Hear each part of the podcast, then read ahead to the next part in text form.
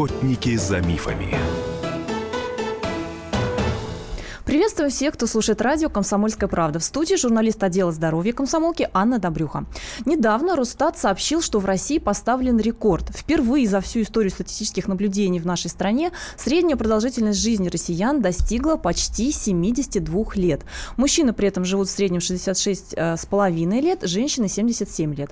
И это, конечно же, усредненные показатели. На мировом фоне они пока выглядят довольно скромно. Между тем, ученые и врачи в самых разных лабораториях по всему миру сегодня активно работают над тем, чтобы продлить жизнь человека. Как стать долгожителем? Что достоверно известно сегодня науке и медицине? Что нужно делать каждому из нас? Именно этой теме будет посвящена сегодняшняя программа. И я с радостью приветствую нашего замечательного гостя. Это исследователь, популяризатор науки, вице-президент фонда «Наука за продление жизни» Юрий Дейген. Спасибо. Да, Юрий, привет. А, и первым делом я предлагаю развеять вот какой миф.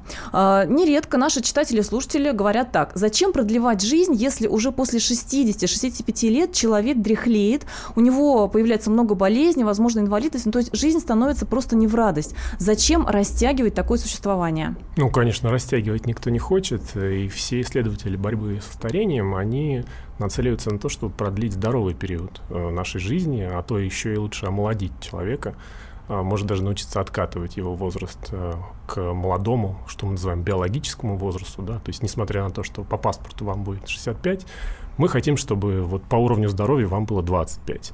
Пока это, конечно, звучит как фантастика, но а, мы надеемся, и многие ученые надеются, и мы видим какие-то сейчас результаты по замедлению процесса старения у животных, которые э, ну, позволяют нам рассчитывать на то, что в обозримом будущем мы сможем это сделать и на человеке. Юрий, такой еще вопрос. А, а, можно услышать, что а, именно старение является причиной некоторых заболеваний, но при этом часть врачей и вообще в целом люди не очень-то верят такой точке зрения. Ну, потому что, например, говорят, та же онкология да, встречается у детей и у людей в расцвете сил. Миф это или правда, что именно старение – это причина развития многих тяжелых болезней? Это именно, это правда. Старение является первой причиной развития возрастозависимых смертельных заболеваний. Раком болеет очень, мало количество, очень малое количество людей до 45 лет, а затем идет взрывной рост э, заболеваемости и смертности. И не только раком, если посмотреть на основные причины смертности, первый убийца – это сердечно-сосудистые заболевания, инфаркты, инсульты риск их возникновения растет в геометрической прогрессии. Как я уже сказал, до 45 лет от этих заболеваний умирает ну, очень маленькое количество людей. А дальше уже до 40% смертности после вот 45 э, приходится на эти смертельные заболевания. И так э, с очень большим количеством болезней. Более 200 различных заболеваний имеют вот такую геометрическую прогрессию возрастания риска с возрастом. Это и Альцгеймер, и рак, и вот все что угодно возьмите, даже диабет.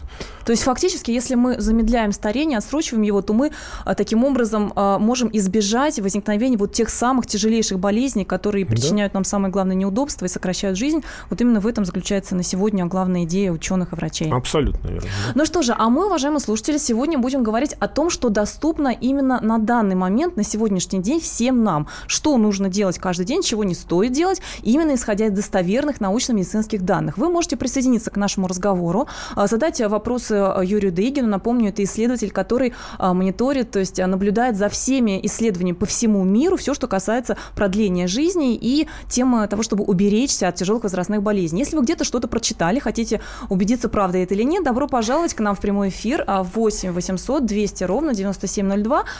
И также вы можете написать свой вопрос. Может быть, у вас личный опыт, опыт. Вот вы считаете, что вам как-то удалось замедлить старение, а то и омолодиться. Пожалуйста, свои ценные рецепты нам на WhatsApp плюс 7 967 200 ровно 9702. Начнем мы с такой насущной актуальной темы. В Москве наконец-то за долгое время появилось солнце впервые. Ну, в других регионах нашей страны где-то жара уже давно стоит, и э, люди в отпуска уезжают. Словом, очень актуально стоит вопрос загара. А, и здесь мы сразу же сталкиваемся с тем, что нам часто говорят, именно солнце, солнечное излучение является одним из главных главных факторов, провоцирующих, ускоряющих старение кожи. Это так называемое фотостарение. Угу. Также нам говорят, что именно солнце является причиной меланомы, да, один из видов рака кожи, то есть его стоит бояться. С другой стороны, а, мы также в курсе, что именно благодаря солнцу у нас в организме вырабатывается витамин D, который, в свою очередь, спасает якобы от старения. Вот, а, Юрий, в чем тут правда, в чем миф и вообще что делать? Ну, давайте сначала поговорим, что такое загар. И, может, это поможет нам как-то понять, стоит ли этим заниматься или нет. А, а, с биологической точки зрения загар – это защитная функция организма или защитная реакция организма на повреждение ДНК, который причиняет нам ультрафиолет. Прямо повреждение ДНК? Прямо повреждение ДНК, да. Именно повреждение ДНК вызывает реакцию на синтез меланина, который и является загаром. Ну, меланин – это тот пигмент, который отвечает Темное за цвет такое. кожи. Да, ну, черное даже, я бы сказал. Просто если он в низкой концентрации, у нас такая темненькая, смуглая кожа. А если высокая, то у нас черная кожа. А, соответственно, он начинает вырабатываться клетками меланоцитами, когда они детектируют повреждение ДНК в клетках. То есть, То есть любой, за, любой загар – это повреждение на уровне ДНК? Любой загар – это реакция на повреждение ДНК. Без повреждения ДНК загара не будет. И загар – это не только повреждение ДНК, это огромное воспаление. Вот когда вы сгораете, да, ну, вы вышли на солнце, вы сгорели, то, что мы называем сгорел, красная кожа, которая потом начинает отслаиваться, это мертвые клетки. Это ваши клетки были убиты самим организмом, потому что он детектировал в них повреждение ДНК. И он их услал в апоптоз, ну, в такую запрограммированную смерть, и параллельно говорит, надо срочно затонировать вашу кожу, потому что, ну, что такое загар? Это как тонировка. Мы пытаемся снизить количество ультрафиолета, который проникает э, в глубину кожи. Вот так Юр, ну ведь у нас, например, косметологи, дерматологи, даже врачи вполне себе говорят, что 15-20 э, минут загара, тем более, когда это в нормальное время, не в самый солнечный пик, что это, в принципе, не критично, не опасно. Ну, смотрите, насчет того, опасно это или нет, даже с самым большим загаром люди все равно живут, и рак у них не, не, не развивается. Просто Вопрос того, стоит, стоит ли брать на себя этот риск. С другой стороны, есть исследования, которые показывают, что на уровне популяции те люди, которые в молодости э, ходили в солярий, да, риск у них возникновения различных кожных раков, особенно меланомы, э, повышается. То есть э, не факт, что загар гарантирует вам рак, но то, что вы повышаете шансы игрой в рулетку, то, что вы находитесь долгое время на солнце или в солярии, э, он налицо. Ну, в популяционных исследованиях он выявлен. А, соответственно, а, и при этом, кстати, чем мы старше, тем хуже эффект от загара. Вот это самое фотостарение на уровне 20-летнего человека, оно совершенно не проявится. А на уровне 60-летнего и старше – долгое нахождение на солнце, если, или если этот человек сгорает, то потом у него начинаются проблемы с вот тем самым фотостарением или солнечными Ну, в том числе пятнами. появление морщин, а, соответственно, увеличивается. Ну, увеличивается шанс, да. А, они, конечно, и так появляются у старых людей. Но усугубляются. Усугубляются, да, потому что э, снижение, возрастное снижение способности организма а, поддерживать э, вот этот процесс э, восстановления клеток, да, которые ультрафиолет... Повреждаются солнцем. Да-да-да, он снижается. И а, это самое обидное в процессе старения, что мы видим гарантированное снижение способности организма поддерживать себя в, в норме, противостоять различным заболеваниям, не только раку, но и сердечно-сосудистым, и когнитивным, и всему остальному. Юр, ну встает вопрос сразу же у наших слушателей по поводу солнцезащитных кремов. Якобы они да. нас защищают от опасной части солнечного излучения, но в то же время вот можно и подзагореть. Ну, они, в принципе, так и делают. Они защищают нас от ультрафиолета и от ультрафиолета в а, интервале А и Б, вот различные э, негативные, э, господи. Но можно ли, можно ли сказать, что находясь на солнце и, и будучи при этом с нанесенным солнцезащитным кремом, мы себя от неблагоприятных последствий полностью защищаем? Или это неправда? А, ну, если мы полностью покрыли себя солнцезащитным кремом, конечно же, мы намного снизили свои шансы, что этот ультрафиолет проникнет в клетки и причинит нам вред. Более того, мы отлично можем понять, предохранили мы себя или нет, тем, что появился у нас загар после этого или нет. Ну что же, на этом мы прервемся в первой части нашей программы. Я напомню, что мы говорим сегодня обо всем, э, что касается замедления старения и продления жизни человека, причем что уже сегодня доступно всем нам, что нужно, чего не стоит делать каждый день. И вместе с нами исследователь популяризатор науки э, Юрий Дейгин, вице-президент фонда «Наука за продление жизни». После э, небольшой э, рекламной паузы мы ждем также ваши звонки, вопросы, истории по телефону прямого эфира 8 800 200 ровно 9702, либо на WhatsApp плюс 7 967 200 ровно 9702.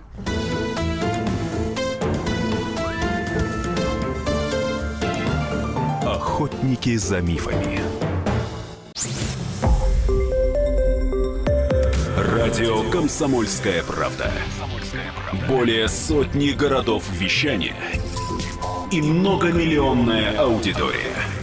Калининград 107 и 2 FM. Эм. Кемерово 89 и 8 FM. Эм. Красноярск 107 и 1 FM. Эм. Москва 97 и 2 FM. Слушаем всей страной.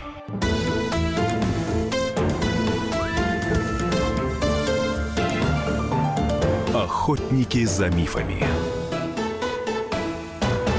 Студии журналист отдела здоровья комсомольской правды Анна Добрюха. И сегодня мы говорим о том, как можно продлить жизнь человека, какие есть а, уже доступные нам методы, средства, сколько можно загорать, есть и пить, чтобы сохранить молодость и здоровье. И все эти вопросы мы разбираем вместе с одним из ведущих исследователей. Это популяризатор науки, вице-президент фонда «Наука за продление жизни» Юрий Дейгин. В предыдущей части программы мы начали говорить как раз о загаре. А, ну, такие достаточно впечатляющие данные привел Юрий о том, что фактически фактически а, потемнение кожи а, означает повреждение клеток кожи, прям буквально на уровне ДНК. Ну, вы можете на сайте «Комсомольской правды» послушать а, первую часть нашей программы, если присоединитесь только сейчас. Юрий, ну, мы продолжаем говорить. Уже зашла речь о том, что, с одной стороны, солнце вредит коже, идет фотостарение, с другой стороны, нам нужно для выработки витамина D, mm-hmm. без которого организму никак не обойтись. И говорят, что именно этот витамин замедляет старение в том числе. Вот как же, если загорать поменьше, как нам э, получать ну, дозу витамина D? То, что говорят, что он замедляет старение, говорить можно все что угодно. А, пока никаких таких данных нет, что он именно что-то замедляет. Э, есть популяционные исследования достаточно. А давай поясним, популяционные исследования, это что имеется в виду? Очень большое количество людей? Берется большое количество людей, да, и смотрится, грубо говоря, кто умер, кто нет, и принимал он витамин D или не принимал, или какой уровень витамина D был у него на момент смерти. И пытаемся определить, есть ли какая-то взаимосвязь, корреляция между этим уровнем и риском смерти и в, или, например, заболеванием рака. И в некоторых исследованиях была действительно корреляция. Или, э, это еще ну, не взаимосвязь, это еще не взаимосвязь. В том-то и дело, что корреляция еще не означает причинно-следственную связь. А, может, для пояснения... Совп... Может быть, просто совпало Это может да? быть просто совпадение, да. Я люблю приводить пример корреляции между количеством утопленников и продажами мороженого, да. Э, между ними есть корреляция, но она без... Э, не, не означает причинно-следственную связь, а просто то, что эти оба параметра обусловлены погодой. То так. есть летом больше утопленников, потому что люди купаются, и больше продажи мороженого. Соответственно, здесь мы в этих исследованиях видели, что действительно те, у кого выше э, уровень витамина D, риск э, получить какой-то из видов рака у них ниже. Но опять-таки э, Дальше были исследования, которые пытались понять, является это именно причинно-следственной связью или это просто вот а, такое совпадение. И они смотрели, те люди, которые принимали дополнительный витамин D, была ли у них снижена вероятность а, возникновения рака. И такой взаимосвязи не было выявлено.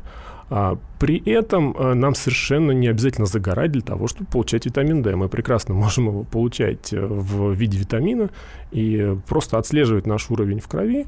Есть рекомендации, которые вот еще основываются на тех данных, которые говорили, что там, если у вас уровень витамина D ниже 30 нанограмм на миллилитр, то у вас не, немного выше риск возникновения рака, чем у тех, у кого выше 30. Соответственно, вы можете сдать анализ, посмотреть, какой у вас уровень. И если у вас э, витамин D занижен, как, в принципе, у многих тех, кто живет в северных широтах, вам совершенно не обязательно загорать. Можете просто пойти в аптеку, он не так дорого стоит. И Юр, то есть еще раз мы повторяем, норма витамина D по современным сегодняшним э, представлениям это... Норма от 30 до 100. Вот если вот вы идете там в инвитро, сдаете анализ, у вас есть расшифровка и говорит, говорит, что вот э, рекомендуемый диапазон от 30 до 100 нанограмм на миллилитр. Обычно у, у людей в наших широтах он где-то между 20 и 30. При этом э, слишком волноваться по этому поводу не стоит, потому что основная разница в возникновении рака была у людей, у кого там меньше 5 нанограмм э, на э, миллилитр, и тех, у кого выше 30. То есть они смотрели разницу между вот этими двумя крайними группами, тех, у кого слишком низкий, и тех, у кого высокий. Ну что Но... же, это, да, это то, что касается витамина D. Просто у нас на связи а, ждет а, Кирилл, да? А, Кирилл из Саратова. Напоминаю, что вы можете присоединиться к нашему разговору по телефону прямого эфира 8 800 200 ровно 9702. Кирилл, пожалуйста. Здравствуйте. Здравствуйте. Добрый день. Вот мне 30 лет, хотя мне ну, не все дают 30 лет. Но Вы вот моложе выглядите проблема. или старше? Ну да, моложе. Так. Ну, слава богу. Ну, слава богу. Да. Поздравляю. Ну вот иногда вот ну, есть такая проблема, что вот седые волоски возникают на голове. Вот можно как-то с этим бороться вот с седыми волосами? Но они не сильно заметно, но вот возрастом все чаще. Кирилл, а вот бывает, что у вас там стресс очень часто не замечали, что как-то это со стрессами связано, когда можно встретить такую да, точку зрения в интернете? Нет? Да ну нет, как-то не замечал. Ну, они есть, конечно, как у всех, наверное, людей, угу. но не настолько, что вот. Да, спасибо вам большое. Очень хороший вопрос. Я еще добавлю. А, означает ли то, что появляются седые волосы, что идет ускоренное старение? Или это как-то само по себе? Э, нет, это не ускоренное старение, это совершенно обычное старение. В 30 лет уже седые волосы Да, нормально? ну вот если вы меня видите, да, у меня, мне 37, но у меня тоже много седых волос. И это генетическая предрасположенность у меня. Тоже отец примерно в этом же возрасте посидел. Это процесс старения, как с ним бороться? Ну, кроме как пока красить эти волосы, ни, наука не придумала. А, есть исследования, которые предрекают нам генетическую терапию, которая поможет вот волосяные фолликулы встраивать какие-то гены, которые будут замедлять э, то, что с возрастом как раз вот тот самый меланин, он, он недостаточно поступает в эти волосы. А, но пока это все в очень отдаленном будущем. И, и к счастью, на, на здоровье а, седина, она никак не влияет. Ну, Отлично, ну, вот это главная положительная новость. А, к нам еще дозвонился Юрий из Суздаля. Юрий, здравствуйте. Здравствуйте. Здравствуйте, Юрий. Скажите, пожалуйста, а вот мне 70 лет, и я хочу э, резко бросить курить. Можно, можно ли это сделать? И говорят то, что после, когда бросаешь, сильно набираешь вес. Правда это или нет? Да, правда или миф. Спасибо, Юрий. Ну, я тоже слышал информации, что те, кто бросает курить, набирают вес. Э, если честно, я не вникал, насколько там были какие-то исследования на эту тему.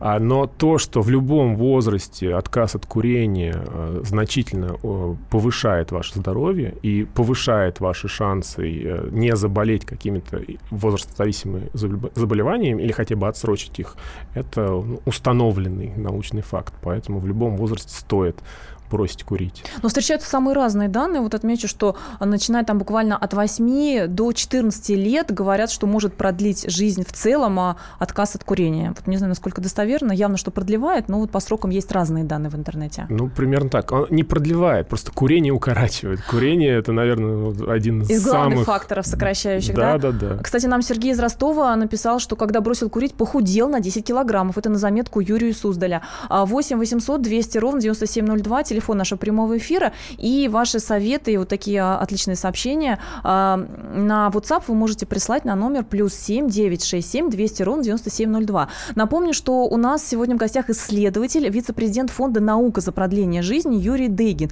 И мы говорим как раз о продлении жизни человека, что этому, этому может помочь, что известно на сегодня достоверно, точно и доказано наукой. А мы а, слушаем Иннокентия из «Находки». Иннокентий, здравствуйте по моим наблюдениям, вот я не знаю, может, подтвердите вы или нет, э, как правило, молодость сохраняют люди, которые э, мало имеют белкового питания, и у них неглубокое дыхание. То есть э, их организм постоянно в недостатке белка, белков и в недостатке кислорода. И вот такие люди, они, как правило, сухощавые, они очень здорово сохраняются. Правда ли это или нет, с вашей точки зрения? Иннокентий, спасибо вам за великолепный вопрос, потому что у нас как раз запланирован довольно подробный разговор о питании для долголетия. Юрий, кстати, один из ведущих экспертов, глубоко исследовал э, этот вопрос и на себе, насколько я знаю, испытывал. Юрий, ну, во-первых, давай по белкам. Что у нас с белковым питанием? Ну, действительно говорят, что содержится в белках животных, особенно аминокислота метионин, который ну, способствует да. ускорению старения. Э, Есть такое? Были такие исследования, которые пытались выявить взаимосвязь по потреблению метионина метионина и цистеина, и вообще серосодержащих Ну, сразу уточним, это то, что у нас в животном, ну, в мясе, да? Ну, вот животные белки, да. Так. И, и, э, на- насколько их потребление или снижение их потребления может продлить жизнь животным. И действительно были какие-то исследования, которые показывали, что исключение из рациона питания метионина и э, цистеина а, продлевает жизнь этим животным. Но, опять-таки, не намного, я на вскидку не вспомню, но, там, ну, допустим, 20% на мышах. Но продлевать, тем не менее. Но на Так. мышах... э, А на что с мышах, людьми? Вообще с людьми пробовали? Э, Насколько я знаю, с людьми нет никаких данных именно по продлению жизни, да, какого-либо диетического рациона. А есть различные там, исследования, которые могут выявить некую взаимосвязь о снижении риска заболеть тем или иным заболеванием. Понятное дело, что те люди, которые на диете, у них риск э, возникновения диабета ниже, потому что, ну, а, если вы меньше едите, у вас, особенно углеводов, у вас меньше риск возникновения диабета второго типа, конечно же. А, и это тоже, кстати, одно из возрастозависимых заболеваний, которому очень сильно подвержена современная цивилизация, потому что мы переедаем. У нас очень много еды в свободном доступе, и при этом еды э, такой дешевой, в которой очень большое количество угледу- углеводов. Юрий, ну сразу миф или правда, что вегетарианцы живут дольше? А, ну, из последних исследований, которые я видел, а, это опровергается. Наоборот, вот недавно я видел исследование, что мясоеды живут немного, вернее, риск их смертности э, ниже, чем у вегетарианцев. То есть мы можем сказать, что, наверное, в среднем это значит, если э, ниже риск, то и живут мясоеды дольше вегетарианцев, но при этом дольше всех или с наименьшим риском была группа так называемых песко-вегетарианцев или просто людей, которые едят рыбу. Они едят белок, но э, получают его из рыбы. Ну но при же, этом а я вот- говорю, что да. там была не очень большая статистическая значимость, и что просто, просто мы можем сказать, что нету каких-то сильных различий между тем, кто как питается и кто как, сколько, как долго живет. Вот как. На этом неожиданном для многих выводе мы завершим эту часть программы. Сейчас будет выпуск самых свежих новостей на радио «Комсомольская правда», а после него мы продолжим говорить о том, как продлить жизнь человека на сегодня.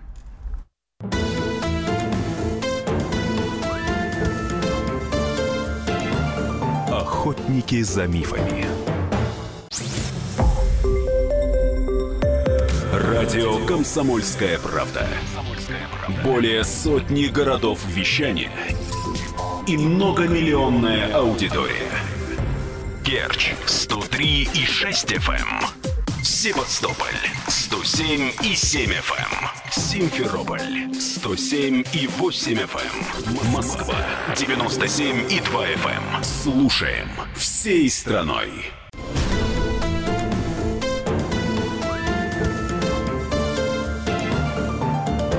Охотники за мифами. Приветствуем всех, кто к нам присоединился и продолжает слушать радио «Комсомольская правда» в студии журналист отдела здоровья комсомолки Анна Добрюха. И мы говорим о том, как продлить жизнь человека, что нужно есть, пить, еще делать, чтобы сохранить молодость и здоровье, что известно на сегодня науке и медицине, какие есть самые достоверные данные. И вот в этом нам помогает разобраться один из ведущих исследователей, популяризатор науки, вице-президент фонда «Наука за продление жизни» Юрий Дейгин. А, Замечательные вопросы нам приходят и на WhatsApp на номер плюс 7 967 200 ровно 9702. И также мы рады вас слышать, уважаемые слушатели, в прямом эфире. Плюс 7, вернее, 8 800 200 ровно 9702. И а, Игорь из Волгограда у нас есть сейчас на связи? Игорь? Да-да-да. Да, здравствуйте, вечер. здравствуйте. Вот э, вопрос, зада- точнее, тему затронули очень такую интересную по поводу как раз вот мясоедства и вегетарианства. А, Был у врача недавно, немножко давление скакало, ну, 37 лет мне, вот, и сказали, говорит, повышенный холестерин. Я просто являюсь жутким поклонником мяса и не могу отказаться, хотя мне сказали вот сбавить, и вот э, какое-то есть более безопасное мясо, я имею там свинина, говядина, или что будет лучше, чтобы понизить холестерин. Вот говорят, что баранина очень хорошо, э, можно и от мяса не отказываться, и кушать без вреда для здоровья. Действительно ли это так? Отличный вопрос. Но, кстати, в конце прошлой части программы нас а, Юрий, исследователь наш, порадовал, а, что мясоеды живут ничуть не меньше, а то и больше, чем вегетарианцы. Но а вот в данном случае, если проблемы с давлением, да, и холестерин повышен. Ну, да, с э, холестериновой гипотезой вообще все очень сложно, на самом деле. И то, что сегодняшние врачи э, продолжают как бы исследовать, а она не до конца э, вяжется с последними исследованиями. А Научными. Вообще о роли Мгм. холестерина, да. а, а особенно в патогенезе атеросклероза, ну и вообще сердечно-сосудистых заболеваний. Поэтому я рекомендовал бы, если бы это возможно, почитать научные статьи на эту тему, особенно последние. А, насчет того, как э, снизить э, холестерин в крови, а, ну, а, вообще есть гипотеза, что а, уровень холестерина в нашей крови отражает просто то, что мы за последние три дня съели. Более того, отражает в обратной зависимости, что на самом деле, если мы употребляем много еды с холестерином или с жирами, то э, наш организм наоборот э, снижает эндогенное, ну, собствен, собственное да, э, выделение этих веществ. А если нам этого не хватает, то есть мы не, недополучаем, то он повышает. И было много интересных исследований за последнее время, с которыми можно ознакомиться. Но при этом а, насчет риска все-таки мяса, не так давно ВОЗ выпустил а, рекомендации отказаться от а, так называемый processed meat, да, то есть мясо, которое про, про, прошло какую-то да, обработку, особенно это вот красное мясо, они рекомендовали, например, э, перейти на птицу. А, и а, из того исследования, которое я до этого процитировал, лучше всего, конечно, лучшее мясо это рыба. И а, так как в нем, ну, как бы меньше тех каких-то потенциально вредных веществ. Юрий, если сравнивать свинину, баранину, говядину, каких, ну, можно сказать какие-то предпочтения? Или все-таки не было серьезных достоверных научных каких-то данных? Э, птицу. Птицу, все-таки птицу, да? А, Игорь, для вас и всех остальных могу сообщить, что вот Юрий упоминал уже новейшие исследования по, по поводу холестерина. На сайте «Комсомольской правды» в разделе «Здоровье» как раз мы с учеными, с исследователями об этом много писали. Так что по поиску просто найдите на сайте комсомолки холестерин, миф о холестерине и так далее. А мы продолжаем говорить о том, что может помочь продлить жизнь человеку, человеку и уберечься от самых тяжелых болезней, что есть на сегодня доказанное наукой. А вот нам интересный вопрос прислали, прислали на WhatsApp плюс 7 967 200 ровно 9702. А, правда ли, что витамин D, мы о нем в начале программы говорили, может повышать уровень тестостерона в крови у мужчин? Ну, многие ну, думают, что это хорошо, да, чем выше, тем лучше. Такое, да, было такое исследование, есть такие данные, что он может действительно, у, у тех, у кого уровень тестостерона снижен, увеличение потребления витамина D может приводить к увеличению уровня тестостерона. Ну, вообще, витамин D сам по себе, он стероид, он стероидный гормон, или, ну, как прекурсор для стероидного гормона, поэтому тут нет ничего удивительного. Но, кстати, хочу обмолвиться, что еще витамин D отличает, отвечает за метаболизм кальция, поэтому надо быть осторожными э, для тех, у кого повышен уровень кальция, и иногда потребление витамина D может повышать уровень кальция в крови, а это повышает риск возникновения атеросклероза. Ну, то есть сердечно-сосудистые заболевания да, риск да, да. повышается. Поэтому надо тут тоже быть аккуратным. Юрий, то, что чем выше тестостерон, тем лучше, это миф или правда? ну, я бы... Ну, для продления жизни Смотря для чего, да. Ну, смотрите, мужчины вообще живут меньше женщин, причем это не только у людей, это у очень многих видов. Мужские особи живут меньше женских, да. И при этом есть другие, не другие, а есть данные, что э, кастраты, это те люди, которые проходят, ну, я, конечно, извиняюсь, но ну, есть такой медицинский термин, да, да они живут дольше, и причем есть некая доза зависимости. Чем раньше человек проходит эту неприятную операцию, тем дольше он живет, тем больше у него продление жизни наступает. Поэтому тут у тестостерона может быть в, э, в плане продления жизни негативная роль, но в плане ее качества я не знаю, кто бы мог согласиться на то, чтобы ради каких-то дополнительных пяти лет жизни э, значительно снизить свой тестостерон, по крайней мере. Ну что же, а мы продолжаем говорить о том, что мы можем сегодня уже делать для того, чтобы действительно продлить жизнь, повысить свои шансы стать долгожителем вместе с Юрием Дейгиным, исследователем, а, вице-президентом Фонда «Наука за продление жизни». А вы можете присоединиться, это последняя часть нашей программы, еще немножко времени, а, по телефону 8 800 200 ровно 9702 задать свой вопрос, либо поделиться своим рецептом, может быть, который, как вы надеетесь, поможет вам продлить жизнь. Юрий, давайте по поводу питания. Еще одна актуальная тема – ограничение калорий. Ну, mm. наверное, тему мы все-таки продолжим после звонка, поскольку нам Владимир из Липецка дозвонился. Здравствуйте. У меня вот несколько вопросов по поводу управления. Э, первый это вопрос по поводу воды. Говорят, что там нужно пить больше воды, там или пить стакан теплой воды, как только проснулся. Владимир, прям с языка сняли. Вот хотели спросить. Это первый вопрос. Вот. Дальше. А второй вопрос по поводу ходьбы, что вот нужно 10 тысяч шагов пройти. Отлично, вот. так. Записываем. Ага. Вот. А, господи, какой же был третий?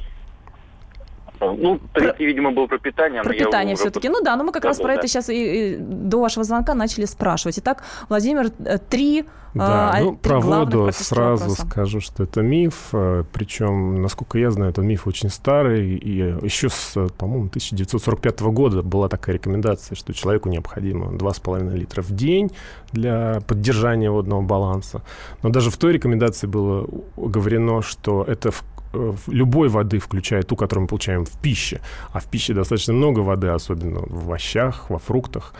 И были недавно исследования, которые пытались подтвердить или опровергнуть факт, э, что дополнительное потребление воды приводит к каким-то лучшем, улучшению здоровья. И они не, не нашли такой связи. А, например, там, то, что у вас кожа будет лучше, если вы будете больше пить. Ни, ни по каким показателям Это кожа миф. лучше не Ничего себе, мы разоблачаем один из таких самых распространенных мифов. Так. А, вот. А, насчет А, кстати, ходьбы... а, а, мог, а может быть, наоборот, повреждение? Ну, скажем, повышенная нагрузка на почки, условно говоря. Может. Люди может даже сказать. умирают от избыточного потребления. Например, марафонцы, если они очень много воды во время марафона пьют, у них может быть там даже мозговое воспаление, от этого умирают. Э, даже, а, еще был такой курьезный случай, какая-то радиостанция в, в Австралии или в Америке проводила розыгрыш приставки для тех, кто может больше всего выпить воды. И женщина выиграла приставку, выпив, по-моему, 4 литра, но, к сожалению, скончалась. Поэтому Кошмар. перебарщивать тут то, тоже очень опасно для здоровья. Так, очень а просто. Наш ходьбой... организм сам знает, когда ему нужно дополнительное количество воды. Когда вам хочется пить, у вас жажда, вот тогда и пейте. Если пить не хочется, насиловать, заставлять себя даже в жару не стоит. Ну, абсолютно. Так. Ну, да, в жару вам захочется пить. так что, э, да. Что касается 10 тысяч шагов золотой золотой стандарт, шагов. как говорят. Ну да, сейчас это очень популярная тема. Мы все себе вдруг решили, что если мы находим 10 тысяч шагов, мы сразу станем здоровыми и молодыми. А я тут не вижу какой-то такой причинно-следственной связи между тем, что человек может пройти 10 тысяч шагов, и он сильно молодой. А, Причем ведь очень важно, как вы их проходите, да? А, то, что занятия спортом помогают э, улучшить ваше здоровье, это сто процентов. Но то, то, что вы вдруг себе насчитали, что вы 10 тысяч шагов за день проходили, вы от этого стали сильно здоровее, э, мне кажется, тут не, не стоит ожидать. Ну, Юрий, прикладной совет какой можно дать? Чем больше вы ходите, тем лучше все-таки? Или тут важно, как вы ходите. Ну, лучше занимайтесь спортом. Потратьте 20 минут на какую-то пробежку, где вы поднимете себе пульс там до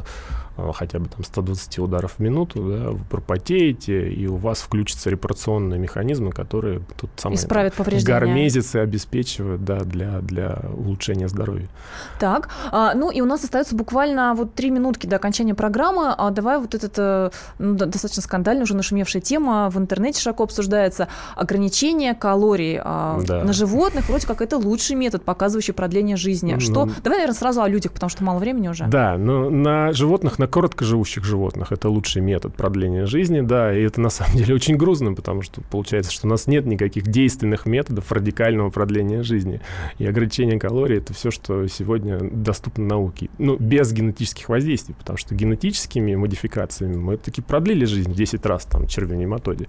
Вот, но с помощью ограничения калорий мы видели, что мышам мы можем продлить жизнь или прочим грызунам до 50%. Соответственно, мы очень вдохновились и подумали, что, наверное, на, на людях мы тоже можем ожидать хотя бы чего-то там схожего.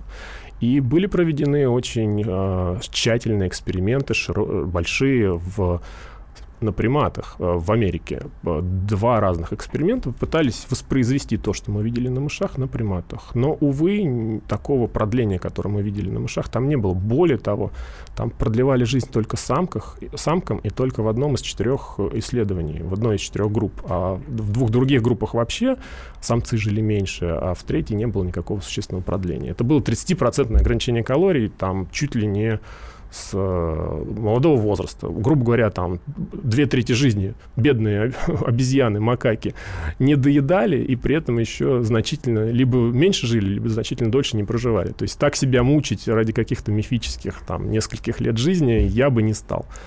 А, соответственно, есть еще другой метод э, э, голодания да, периодического, который тоже обещает какое-то продление жизни. Но если посмотреть, что там у животных происходит, да, ну, есть популярная сейчас э, fasting mimicking diet или диета, имитирующая голодание.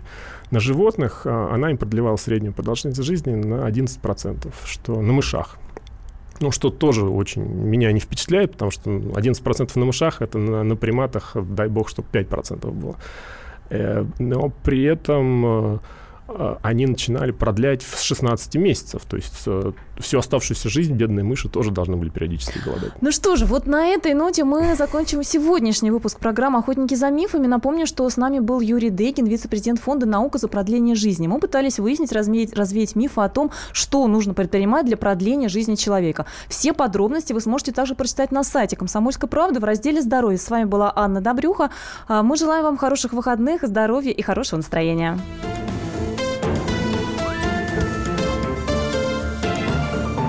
Охотники за мифами. Радио Комсомольская правда". Более сотни городов вещания и многомиллионная аудитория. Хабаровск 88 и 3 FM. Эм. Челябинск 95 и 3 FM. Барнаул 106 и 8 FM. Эм. Москва 97 и 2 FM. Эм. Слушаем всей страной.